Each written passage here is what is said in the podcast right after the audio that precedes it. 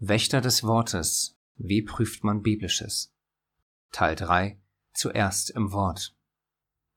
Johannes 17, 17. Heilige sie in deiner Wahrheit. Dein Wort ist Wahrheit. Die drei Punkte zu der Überschrift dieses Teils zuerst die Antwort auf eine Frage im Wort Gottes suchen sind erstens, wo genau in der Bibel sollten wir zuerst suchen? Zweitens, Grundtext ist entscheidend, nicht die Übersetzung. Drittens Zusammenhang, Zusammenhang, Zusammenhang. Bevor wir beginnen, möchten wir anmerken, dass sich die Wächter des Wortes Rubrik und somit natürlich auch diese Wie prüft man biblisches Serie hier vor allem an diejenigen richtet, die Gottes heilige Weisung, also sein Gesetz, nicht durch unseren Glauben an Christus als aufgehoben ansehen, Siehe zum Beispiel Römer 3,31, Matthäus 5, 17 bis 19 und so weiter. Obwohl sicherlich die meisten Aspekte dieser Serie generell für jede Art des Bibelstudiums anwendbar sind, sind es wiederum andere nicht, wie in diesem Fall der erste und der dritte Punkt. Was wir damit meinen, werden wir gleich im Anschluss erläutern. Zuerst möchten wir aber die drei folgenden wichtigen Punkte zu Beginn eines jeden Teils immer wieder betonen. Der erste ist bereits aus dem Teil zuvor bekannt. Jeremia 17,9 Überaus trügerisch ist das Herz und bösartig. Beim Verständnis der Heiligen Schrift spielt nicht unser Verstand die tragende Rolle, sondern viel, viel mehr unser Herz.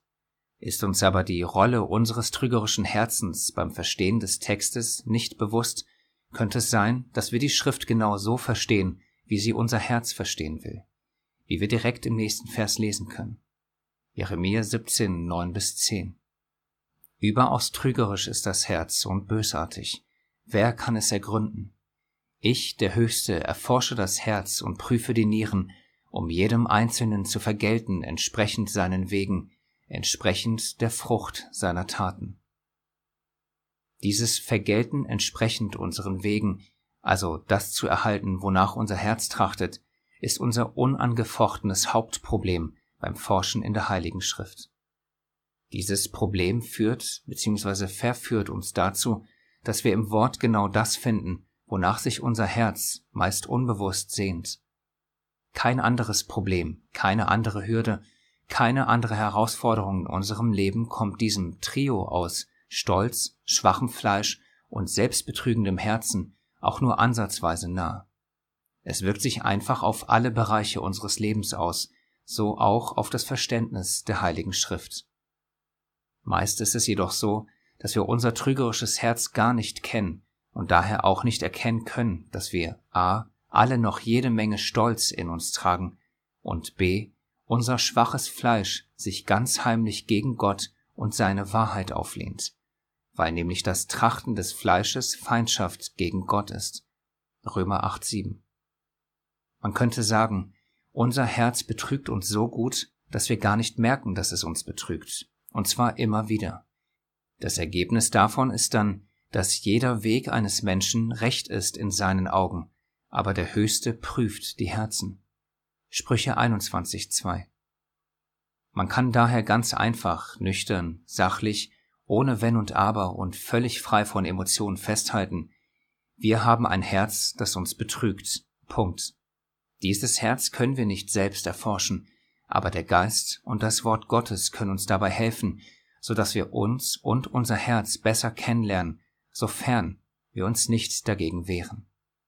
Denn das Wort Gottes ist lebendig und wirksam und schärfer als jedes zweischneidige Schwert, und es dringt durch, bis es scheidet sowohl Seele als auch Geist, sowohl Mark als auch Bein, und es ist ein Richter der Gedanken und Gesinnungen des Herzens.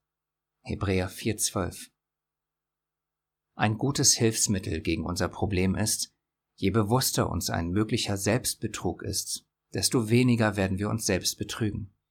Oder in anderen Worten, glauben wir an Gott, dann sollten wir auch daran glauben, dass er das menschliche Herz zu beurteilen weiß.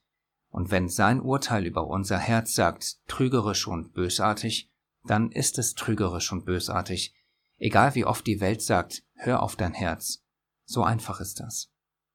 Da wir das wissen dürfen, sollten wir, wie David, um ein reines Herz bitten, damit dann auch wir, wie er es war, ein Kind nach dem Herzen Gottes werden.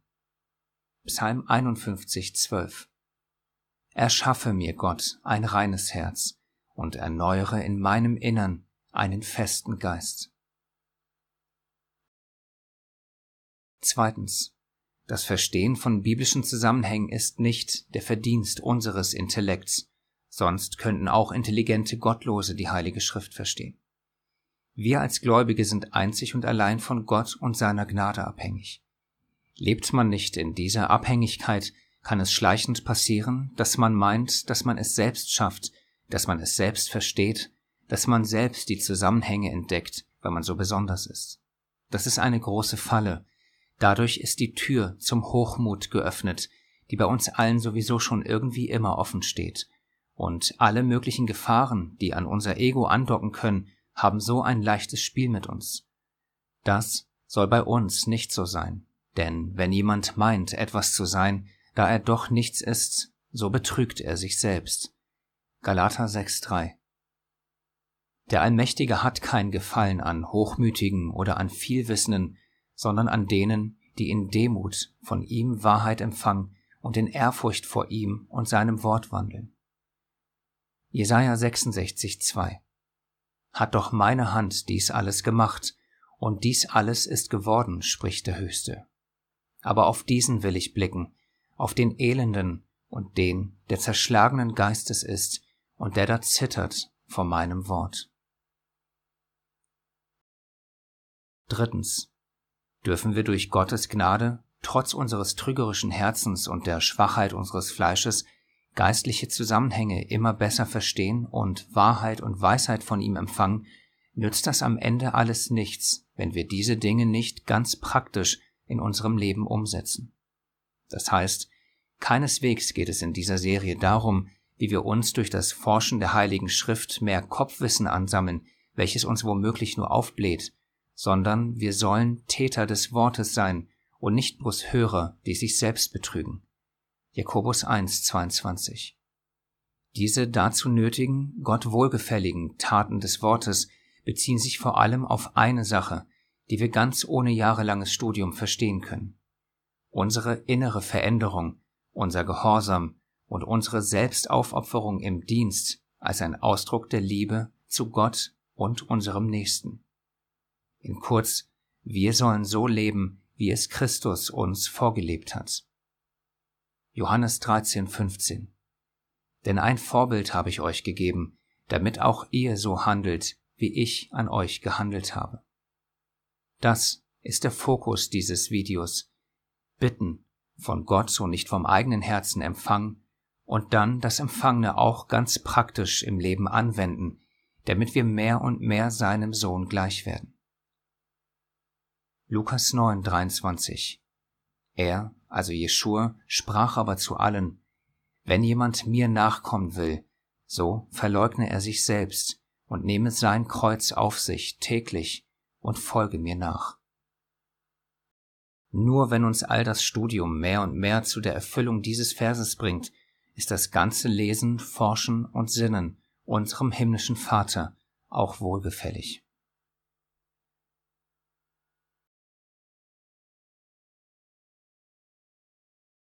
Erstens. Wo genau in der Bibel sollten wir zuerst suchen?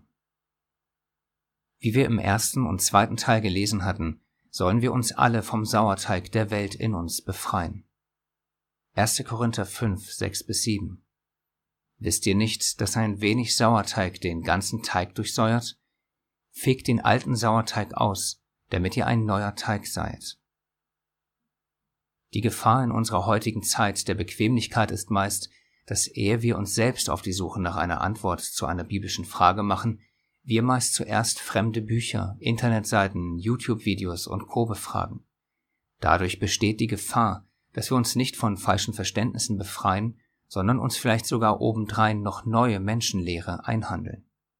Selbstverständlich, wie wir es immer wieder betonen, gilt das auch für unsere Inhalte. Niemand ist, logischerweise, vollkommen im Wort. Daher ist es mehr als ratsam, alles zu prüfen, nicht die eine Menschenlehre mit der anderen, sondern mit dem Wort Gottes selbst. Das heißt nicht die eine Auslegung mit der anderen Auslegung abgleichen und eine vielleicht aus der Emotion heraus gefällte Entscheidung treffen, sondern beten und selbst das Wort Gottes aufschlagen und sich aufrichtig die Mühe machen.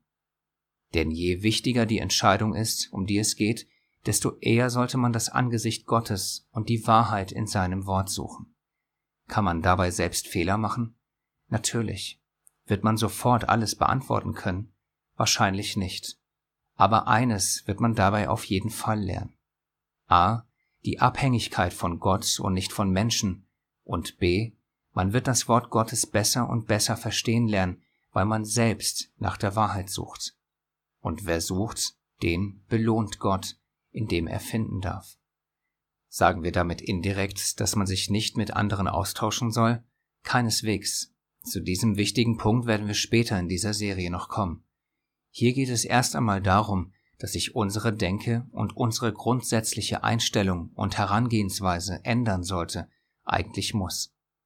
Das heißt nicht faul sein und zum nächstbesten rennen, Frage stellen, Antwort abholen, wenig bis gar nichts prüfen und gut ist's, sondern selbst lesen und um Verständnis bitten. Wie gesagt, nur wer sucht, der darf finden. Und suchen tun wir eben vor allem vor dem Thron Gottes, und in seinem Wort, dann bei unseren Brüdern und Schwestern. Aber für diese Reihenfolge sind wir meist zu faul und zu ungeduldig, denn diese Art der Wahrheitssuche ist mit Arbeit, Geduld, Fleiß und Mühe verbunden. Und das passt unserem gemütlichen Fleisch meist nicht. Aber diese fleischliche Gesinnung gilt es zu überwinden und mehr und mehr die Gesinnung eines Knechtes, das heißt eines Arbeiters für Gott, der in der Ausbildung ist, anzunehmen. Dazu noch einmal die Eingangsfrage, wo genau sollten wir zuerst eine Antwort suchen? 2. Timotheus 3, 16 bis 17. Alle Schrift ist von Gott eingegeben und nützlich zur Belehrung, zur Überführung, zur Zurechtweisung, zur Erziehung in der Gerechtigkeit, damit der Mensch Gottes ganz zubereitet sei, zu jedem guten Werk völlig ausgerüstet. Auch wenn das vielleicht durch die christliche Prägung vieler von uns nicht so leicht anzunehmen sein mag, aber als Paulus diese Klarstellung niederschrieb, gab es noch kein NT. Er sprach einzig und allein vom sogenannten Alten Testament. Daher sollte unsere erste Anlaufstelle für die Beantwortung einer biblischen Frage nicht der hintere, sondern natürlich der vordere Teil der Heiligen Schrift sein. Sprich, wir sollten zuerst im AT, im Speziellen in der Weisung Gottes, also seinem heiligen Gesetz, nach Antworten suchen, ehe wir wild in der Schrift rumstochern und so auf teilweise sehr fragwürdige Ergebnisse kommen. Unter anderem, weil wir den Ursprung unseres Glaubens und so den Gesamtzusammenhang der Bibel nicht kennen. Ein solch fragwürdiges Ergebnis wäre zum Beispiel die Abschaffung des Gesetzes, die Ersetzung Israels oder der gefährlichste Sauerteig von allen, ich muss nur glauben, dann bin ich gerettet. Gleichzeitig sollte dieses Wir suchen zuerst in Gottes Gesetz nach Antworten nicht zu einem weiteren gefährlichen Verständnis führen, welches in den letzten Jahren verstärkt und teilweise unterbewusst bei Geschwistern aufkommt. Ich halte ja jetzt das Gesetz, daher komme ich ganz sicher in das Königreich Gottes. Dieses Verständnis kommt unter anderem deswegen vermehrt auf, da viele von uns die Heilige Schrift nicht als Ganzes betrachten. Ganz so wie der, sagen wir mal, Neutestamentarier durch seinen Fokus auf das NT das Gesetz verwirft, so klammert bewusst oder unbewusst der Gesetzeshalter die Notwendigkeit aus, sich zu verändern, Christus nachzufolgen und Gott mit seinem ganzen Leben zu dienen, nur weil er jetzt den Buchstaben hält, der, wie wir wissen, ohne den Geist den Tod bringt. In kurz, man hält zwar die Gebote, aber das große Ganze hinter den Geboten vergisst man mehr und mehr. Unser Meister hat in diesem Zusammenhang etwas gesagt. Lukas 11, 42. Aber wehe euch, Pharisäern, denn ihr verzehntet die Minze und die Raute und alles Kraut und übergeht das Gericht und die Liebe Gottes. Diese Dinge aber hättet ihr tun und jene nicht lassen sollen. Oder Matthäus 23, 23. Wehe euch, Schriftgelehrte und Pharisäer, ihr Heuchler, denn ihr verzehntet die Minze und den Dill und den Kümmel und habt die wichtigeren Dinge des Gesetzes beiseite gelassen, das Gericht und die Barmherzigkeit und den Glauben. Diese aber hättet ihr tun und jene nicht lassen sollen. Ohne diese unserem Gott wohlgefälligen Werke, ohne diese wichtigeren Dinge des Gesetzes, wird es für einen jeden von uns schwer, das Königreich zu erben. Denn wir wissen ja, dass der Mensch durch Werke gerechtfertigt wird und nicht durch den Glauben allein. Jakobus 2, 24. Oft ist es so, dass die meisten, wahrscheinlich sogar fast alle von uns, das NT besser kennen als das Fundament der Bibel, das heilige Gesetz Gottes. Daher fängt man bei der Suche nach Antworten oft hinten anstatt vorne an. Oder wenn Fragen aufkommen, springen einem meist Verse aus dem NT anstatt aus dem Gesetz in den Sinn. Das ist erst einmal nicht schlimm, solange man diese NT-Verse im Zusammenhang der gesamten Heiligen Schrift versteht. Und der Zusammenhang beginnt, wie bei jedem anderen Buch der Welt auch, nicht hinten, sondern logischerweise ganz am Anfang.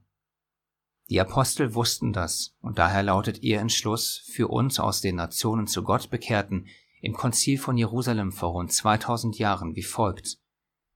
Apostelgeschichte 15, 19 bis 21. Deshalb urteile ich, dass man denen, die sich von den Nationen zu Gott bekehren, keine Schwierigkeiten mache, sondern ihnen schreibe, dass sie sich enthalten von den Verunreinigungen der Götzen und von der Hurerei und vom Erstickten und vom Blut. Denn Mose hat von alten Zeiten her in jeder Stadt solche, die ihn predigen, da er an jedem Sabbat in den Synagogen gelesen wird. Da wir nicht zu denen gehören, die Gottes heiliges Gesetz verwerfen, verstehen wir diesen Entschluss der Apostel auch, der da lautet, wir, die neu zum Glauben kommen, müssen uns sofort von vier Dingen enthalten. Den Rest der göttlichen Gebote lernen wir Sabbat für Sabbat, gerne auch Tag für Tag, aus den fünf Büchern Mose. Eigentlich ganz klar und einfach.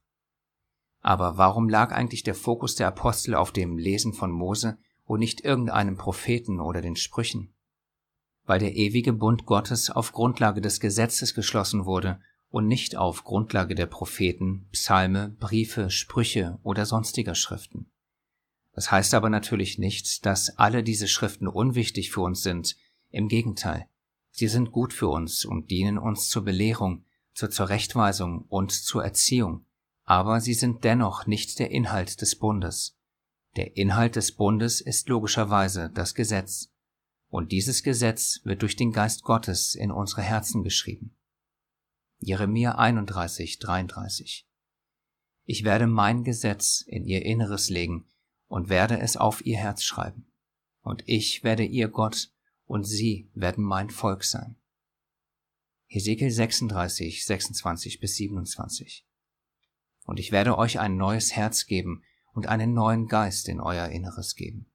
Und ich werde das steinerne Herz aus eurem Fleisch wegnehmen und euch ein fleischernes Herz geben und ich werde meinen Geist in euer Inneres geben, und ich werde bewirken, dass ihr in meinen Satzungen wandelt und meine Rechte bewahrt und tut.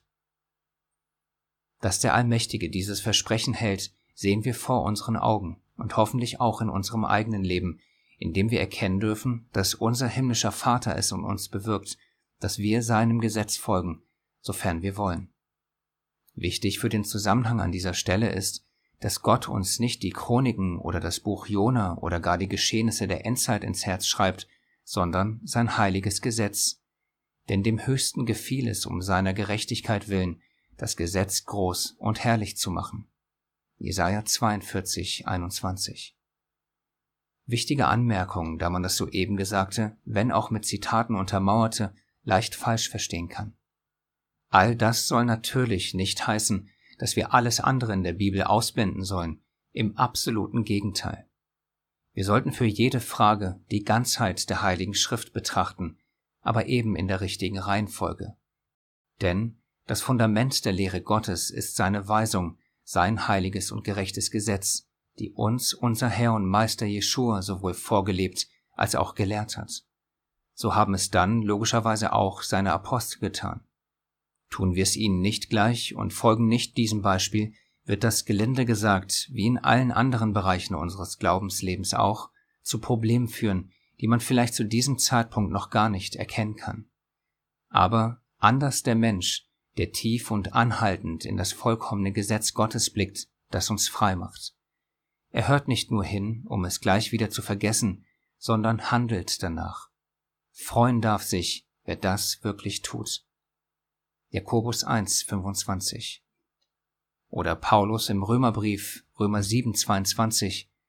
Denn ich habe Wohlgefallen an dem Gesetz Gottes nach dem inneren Menschen.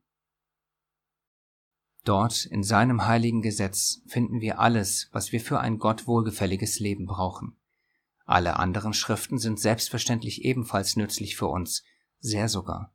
Unter anderem deswegen, weil sie uns das Gesetz auslegen, besser und genauer erklären, uns praktische Anwendungen für die Umsetzung in unserem Leben und den Kern und Fokus des Gesetzes aufzeigen. Ohne sie würden wir nur noch mehr in der Dunkelheit der Verwirrung tappen. Wir können hierzu ein Zeugnis geben. Bei uns hat es einige Zeit gebraucht, bis wir verstanden haben bzw. verstehen durften, welches Gewicht sein Gesetz innerhalb der Heiligen Schrift hat. Nichts in seinem Wort kommt dem gleich.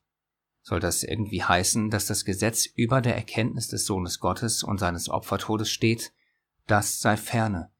Er, unser Messias, ist das Fundament von allem. Er ist das Wort. Wir möchten nochmals betonen, damit man diesen Punkt ja nicht falsch versteht. Alle Schrift ist wichtig, aber das Gesetz nimmt eben eine ganz besondere Stellung ein. Auch beim Erforschen seiner Wahrheit. Wer sagt das? Wie zuvor gelesen, Gott selbst.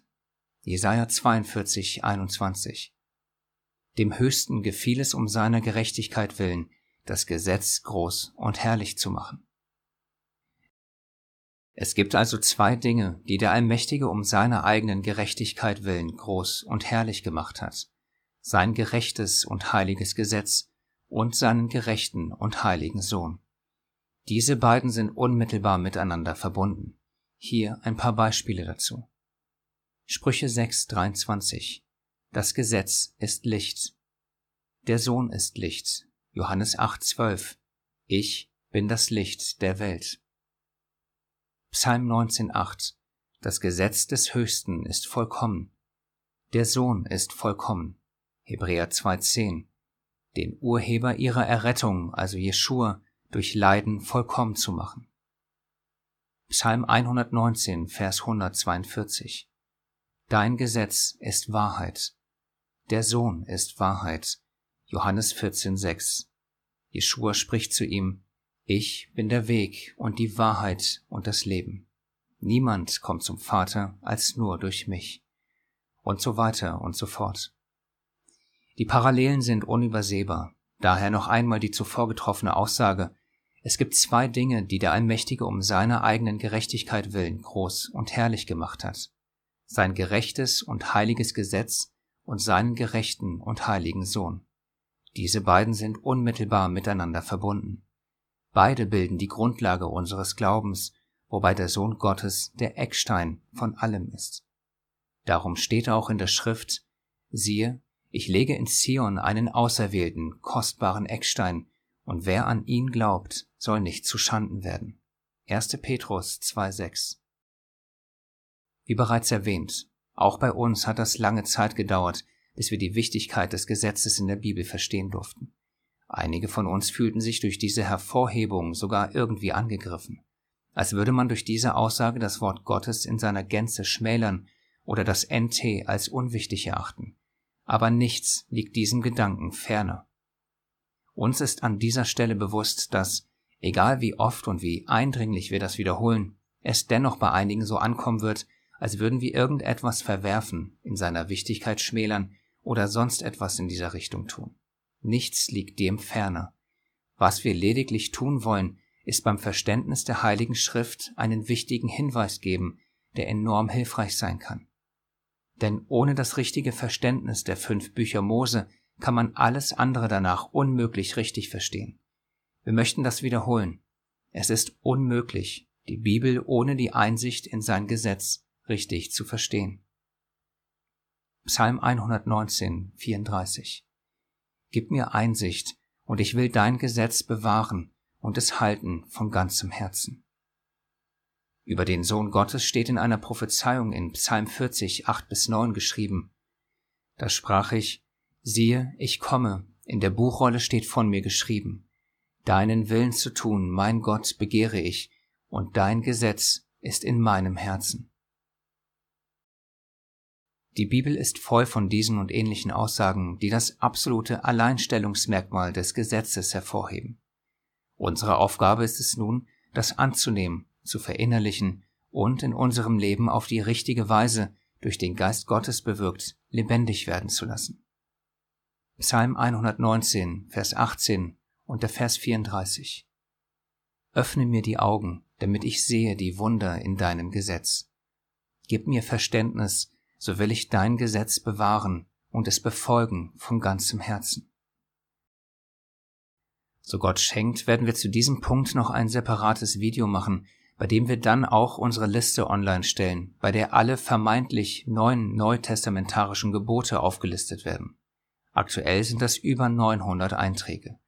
Zu jedem dieser Einträge bzw. Verse wird dann aufgezeigt werden, dass ihr Ursprung aus dem Gesetz Gottes also seiner Weisung für unser Leben ist. Dasselbe wird dann auch für vermeintlich neue Gebote aus den Prophetenbüchern folgen, die selbstverständlich auch keine neuen Gebote beinhalten, sondern eben nur Auslegung, Details und praktische Anwendung der bereits zuvor geschriebenen Gebote Gottes aus seinem Gesetz sind.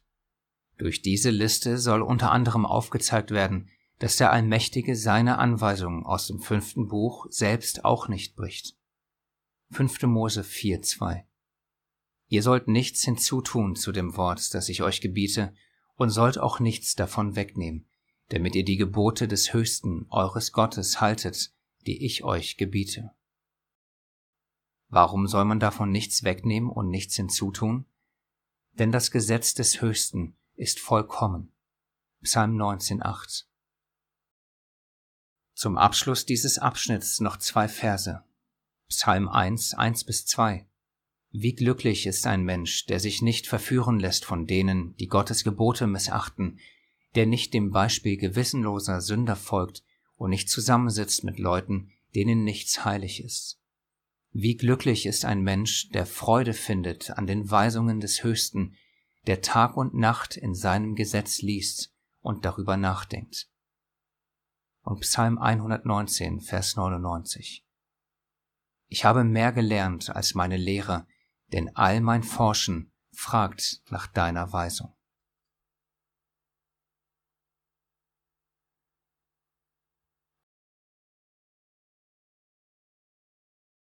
Zweitens. Grundtext ist entscheidend, nicht die Übersetzung.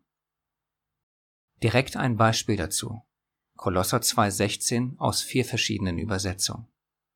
Wir fangen an mit der neuen evangelistischen Übersetzung. Lasst euch deshalb von niemand verurteilen, nur weil ihr bestimmte Dinge esst oder trinkt oder weil ihr bestimmte Feste oder Feiertage oder Sabbate nicht beachtet.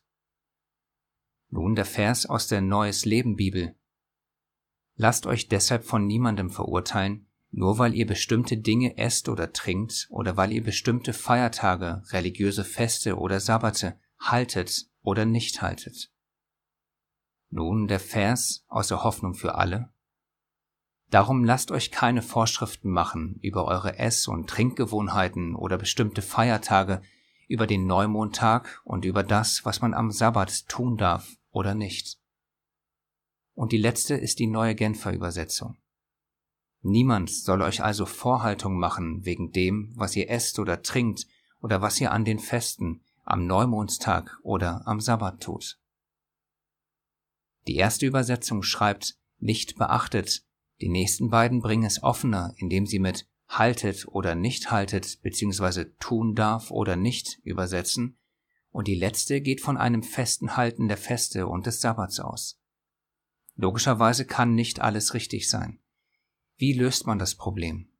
Am besten natürlich mit einem Blick ins Griechische, nur leider können die wenigsten von uns Altgriechisch oder für das sogenannte Alte Testament Hebräisch bzw. Althebräisch. Dennoch ermöglichen uns interlineare Übersetzung, Bibelprogramme und dergleichen, dass wir heutzutage selbst als Laien zumindest ansatzweise nachvollziehen können, was da wirklich steht. Gleichzeitig nebst den unzähligen positiven Dingen, die diese Hilfsmittel uns bieten, gehen auch einige Gefahren mit ihnen einher. Im sechsten Teil dieser Serie werden wir näher auf diese eingehen. Ferner ist ein eigenständiges Video geplant, das einige dieser Hilfsmittel genauer vorstellen wird. Dabei werden wir dann auch, so Gott schenkt, euch einige unserer eigenen Datenbanken mit Verssammlungen zum freien Download zur Verfügung stellen. An dieser Stelle soll es aber genügen, dass wir uns immer wieder vor Augen führen sollten, dass Übersetzungen fehlbar sind. Daher gibt es auch nicht die eine deutsche Bibel. Alle haben ihre Stärken und Schwächen. Wichtig für uns alle ist, auch wenn die allermeisten von uns dem Hebräischen und Griechischen nicht mächtig sind, wird jede Bibelübersetzung, wir möchten das wiederholen, jede Bibelübersetzung das Wichtigste, was wir für ein Gott wohlgefälliges Leben benötigen, mehr als klar und deutlich für uns vermitteln. Wir brauchen keine Wortjonglierer, Professoren oder Theologen, um die grundsätzliche Botschaft der Heiligen Schrift zu verstehen.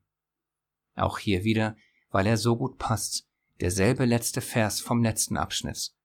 Psalm 119, 99. Ich habe mehr gelernt als meine Lehrer, denn all mein Forschen fragt nach deiner Weisung.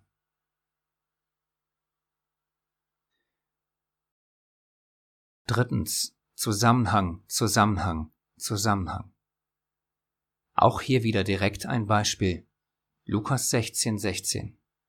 Bis Johannes der Täufer zu predigen begann, hörtet ihr auf das Gesetz Moses und die Propheten. Nun wird die Botschaft vom Reich Gottes verkündet und die Menschen drängen sich mit Gewalt hinein. Man könnte schnell meinen, siehst du, das Gesetz ging nur bis Johannes, ab Jesus gilt es nicht mehr. Nun Vers 17. Doch das bedeutet nicht, dass das Gesetz seine Gültigkeit auch nur im geringsten verloren hätte. Es ist stärker und dauerhafter als Himmel und Erde. Leider ist es sehr häufig so, dass ein, zwei Verse vorher oder nachher ein Missverständnis wie zum Beispiel dieses nicht immer auflösen können. Oft muss man den ganzen Zusammenhang kennen. Und dieser ganze Zusammenhang ist manchmal ein Kapitel, manchmal ein ganzer Brief, aber am ehesten ist es, auch hier wieder logischerweise, die ganze Bibel. Ein zweites Beispiel dafür, wie wichtig der Zusammenhang ist, ist der weit verbreitete Mammon. Dieser kann in der Tat für Geldliebe stehen, aber im Kontext der Bergpredigt steht er für etwas viel Wichtigeres. Matthäus 6, 24 Niemand kann zwei Herren dienen, denn entweder wird er den einen hassen und den anderen lieben, oder er wird dem einen anhängen und den anderen verachten. Ihr könnt nicht Gott dienen und dem Mammon. Mit diesem Vers wird oft gesagt und gelehrt, dass unser Erlöser hier davor warne, Geld und Reichtum nachzujagen. Jedoch, wenn man den wahren Kontext kennt, weiß man, dass unser Meister diese Aussage in einem etwas anderen Zusammenhang trifft. Kennt man diesen Zusammenhang aber nicht, entgeht einem eine sehr wichtige und fundamentale Lehre für unser Leben. Denn im nächsten Vers steht geschrieben, Darum sage ich euch, sorgt euch nicht um euer Leben, was ihr essen und was ihr trinken sollt, noch um euren Leib, was ihr anziehen sollt. Ist nicht das Leben mehr als die Speise und der Leib mehr als die Kleidung? Dieses kleine, aber enorm hilfreiche Wörtchen darum, auf diese wichtigen Hilfswörter werden wir im vierten Teil näher drauf eingehen, lässt uns den eigentlichen Zusammenhang seiner Aussage verstehen. Es geht ihm nur indirekt um Reichtum und Geldliebe. Stattdessen geht es unserem Meister um etwas viel Grundlegenderes. Es geht ihm um unsere Sorgen des Alltags, wie zum Beispiel, ob wir morgen genug zu essen und zu trinken haben. Geht man aber davon aus, dass der Mammon gleich Geldliebe ist, dann schrammt man völlig an der Kernaussage vorbei. Denn unser Meister warnt uns an dieser Stelle nicht vor dem Betrug des Reichtums, sondern er warnt uns davor, dass wir uns nicht um die alltäglichen Dinge Sorgen machen sollen, da wir doch im Glauben sicher sein können, dass wir einen allmächtigen, uns liebenden Vater im Himmel haben, der sich um uns kümmert. Darum sollen wir uns nicht sorgen und sagen, was werden wir essen oder was werden wir trinken oder womit werden wir uns kleiden. Denn nach allen diesen Dingen trachten die Heiden, aber unser himmlischer Vater weiß, dass wir das alles benötigen. Trachten wir vielmehr zuerst nach dem Reich Gottes und nach seiner Gerechtigkeit, so wird uns dies alles hinzugefügt werden. Matthäus 6, 31 bis 33. Unser Herr warnt uns also nicht vor dem Mammon im Sinne von Vorsicht, sehnt euch nicht nach Reichtum und Luxus, wie es vielleicht viele von uns abgespeichert haben, sondern er warnt uns vor den Sorgen um ganz alltägliche Dinge, völlig egal, was auch immer diese sein mögen. Wir sollen uns aber nicht Sorgen machen und in einer Art Dauerangst leben. Denn wenn unser himmlischer Vater schon die Tiere mit allem versorgt, was sie benötigen, wie viel mehr dann uns? Matthäus 6, 26 Seht die Vögel des Himmels an, sie säen nicht und ernten nicht, sie sammeln auch nicht in die Scheunen, und euer himmlischer Vater ernährt sie doch. Seid ihr nicht viel mehr wert als sie? Dies ist nur eines von vielen Beispielen, welches man sich vielleicht irgendwann mal in seinem Kopf abgespeichert hat, aber den Zusammenhang der Aussage nicht bzw. nicht mehr kennt. Es gibt zahlreiche andere Verse, bei denen viele von uns zwar den Vers selbst auswendig können, aber nicht wissen, was ein Vers vorher oder nachher geschrieben steht, geschweige denn den ganzen Zusammenhang. Dies birgt natürlich eine Gefahr in sich. Diese Gefahr lässt sich vor allem in drei Punkte einteilen. Erstens, ich kenne den Zusammenhang der Stelle nicht und bin auch nicht willig genug, mir den Zusammenhang genauer anzusehen. Man könnte auch sagen, dass man zu bequem dafür ist. Ausreden, die dann häufig über unsere Lippen kommen, sind, das ist nicht meine Berufung, ich bin kein Lehrer, wer soll das denn alles lesen? Außerdem verstehe ich das sowieso nicht, und so weiter und so fort. Gottes Geist möchte uns aber in die Wahrheit leiten, so wie versprochen. Wenn wir aber unseren himmlischen Vater nichts darum bitten und gleichzeitig auch nicht selbst etwas dafür tun, werden wir wahrscheinlich auch nicht in die Wahrheit geleitet werden. Zweitens, nicht sein Wille, sondern mein Wunsch soll geschehen. Kein aufrichtig Gläubiger würde etwas derartiges sagen oder gar denken.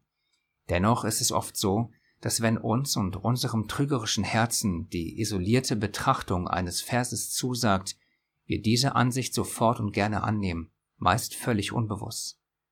Sagt uns der Inhalt aber nicht zu, dann suchen wir nach dem Zusammenhang oder, was viel häufiger passiert, wir sagen dann, dass es aber diesen und jenen Vers gibt, der etwas anderes aussagt. Diese Denk- und Vorgehensweise ist an sich erst einmal sehr gut, denn jedes wiederum steht geschrieben in der Heiligen Schrift ist wichtig, aber eben jedes und immer. Oft ist es aber so, dass man diejenigen, wiederum steht geschrieben, Verse ausklammert, die einem nicht schmecken und wiederum die annimmt, die einem zusagen. Auf diese Weise hat man dann immer die vermeintlich göttliche Bestätigung der eigenen Ansicht. So arbeitet unser Gehirn, beziehungsweise vielmehr, so arbeitet unser Fleisch gegen den Geist, siehe Galater 5,17. Daher da uns das bewusst ist, sollte es bei einem aufrichtig nach der Wahrheit Suchenden nicht so sein. Drittens, ich nehme an ist gleich ich nehme auf. Haben wir unsere individuelle Brille auf, die ein jeder von uns aufhat, und gehen mit vorgefertigten Annahmen an ein biblisches Thema, dann kann uns diese Brille regelrecht daran hindern, den eigentlichen Kern zu verstehen. Es kann sogar so weit kommen, dass wir genau das Gegenteil dessen als Wahrheit hinstellen, was eigentlich gemeint ist. Hierfür gäbe es unzählige Beispiele. Im sechsten Teil werden wir ein wenig genauer auf diesen Punkt der persönlichen Brille eingehen. Hier soll es als kleine Zusammenfassung dieses Teils genügen, dass wir uns immer wieder vor Augen führen sollten, dass abgespeicherte Verse oder generelle Verständnisse neu zu prüfen sehr dienlich für unseren Wandel sein können. Wie? Natürlich in ihrem Gesamtzusammenhang. Dieses Mal aber nicht nur im Kontext des NTs, sondern im Kontext der ganzen Heiligen Schrift, ganz vorne beim Gesetz beginnend. Zum Abschluss eine kurze Zusammenfassung dieses dritten Teils als Fragen formuliert. Erfasse ich die Wichtigkeit seines heiligen Gesetzes für mein Verständnis der Bibel? Kann es sein, dass es tatsächlich das Fundament der gesamten heiligen Schrift ist? Habe ich schon einmal an mir erkannt, dass ich Verse aus dem Kontext gerissen und so falsch verstanden habe? Falls ja, kann es sein, dass noch weitere Missverständnisse und Menschenlehren in mir schlummern? Gehe ich bei Fragen rund um die Heilige Schrift eher zu anderen und suche extern nach Antworten, oder gebe ich mir Mühe, gehe zum Thron Gottes und suche dann selbst nach Antworten in seinem Wort? Habe ich Eifer, um seine heilige Schrift zu verstehen? Suche ich aufrichtig und aus wahrhaftigem Herzen oder gehe ich den einfachen Weg? Matthäus 7, 13 bis 14 Geht ein durch die enge Pforte, denn die Pforte ist weit und der Weg ist breit, der ins Verderben führt, und viele sind es, die da hineingehen. Denn die Pforte ist eng und der Weg ist schmal, der zum Leben führt, und wenige sind es, die ihn finden. Daher gilt für uns alle, dass wir das, was wir aus dem Wort lernen dürfen, auch tun. Jakobus 1, 22 Seid aber Täter des Wortes und nicht bloß Hörer, die sich selbst betrügen.